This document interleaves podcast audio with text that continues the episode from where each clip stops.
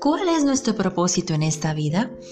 Desde que nacemos, se nos infunde la creencia de que somos seres especiales y que tenemos un objetivo en este mundo, una misión, un talento especial, y que al morir alcanzaremos la gloria, la eternidad, la divinidad, entre otras creencias.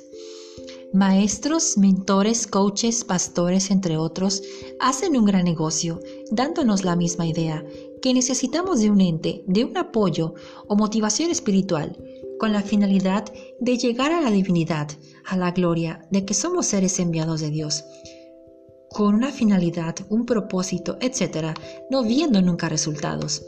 Pero, ¿se han preguntado cuál es la finalidad de todo esto?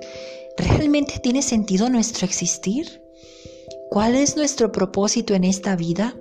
Y tantas preguntas que nos hacemos en lo más profundo de nuestro ser y que donde más nos preguntamos eso son en los momentos más difíciles o tristes de nuestras vidas, preguntándonos, ¿para qué sirvo?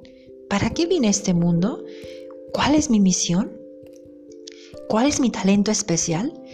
Y lo único que se nos va la vida es en pensar que somos especiales, pero la respuesta es que no eres especial. No tienes ningún objetivo en este mundo. Tampoco tienes una misión especial por cumplir. Tú eres el resultado de una relación entre tu mamá y tu papá que decidieron tenerte. Haya sido planificado o no, estás aquí. Y el estar aquí no es una ganancia, es todo un reto que tienes que cumplir y está en ti hacerte de una misión, de un objetivo, de ser especial si tú quieres, pero no es ninguna obligación. El problema con la humanidad hoy en día es ese tiempo atrás, que inicia con la religión, que nos infunde la idea de que somos seres enviados de Dios, que existe una gran bóveda llena de ángeles esperando el cuerpo de un humano para darle vida durante los próximos 70 u 80 años, depende de cómo te vaya en la vida, y eso es una gran mentira. No hay evidencia científica hasta ahorita que se compruebe lo que dice la religión. Está en nosotros el ser especiales, en ser seres de luz si realmente lo queremos ser.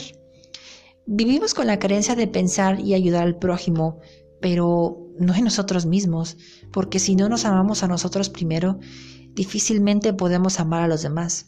Y lo peor es que nos puedan tachar de egoístas.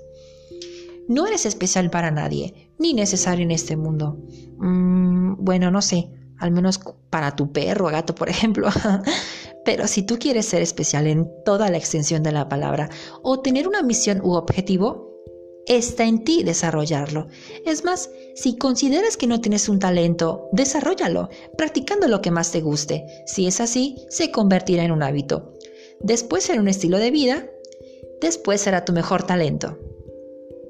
En cuanto a formarte una misión, puedes, por ejemplo, iniciar ayudando a los animales, sembrando árboles, visitando asilos y dar compañía, ser voluntario, entre muchas actividades más.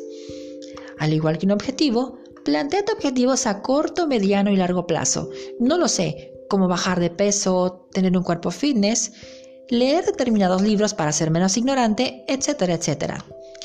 Lamentablemente la religión ha tenido muy cegada a la humanidad durante muchos años, sobre todo los habitantes de países tercermundistas, que por algo son tercermundistas, por la mentalidad pobre de sus habitantes, y los hacen creer que son seres especiales y es por eso que se vuelven seres de mentalidad pobre, no haciendo nada en sus vidas, más que lo único que hacen es reproducirse como gremlins.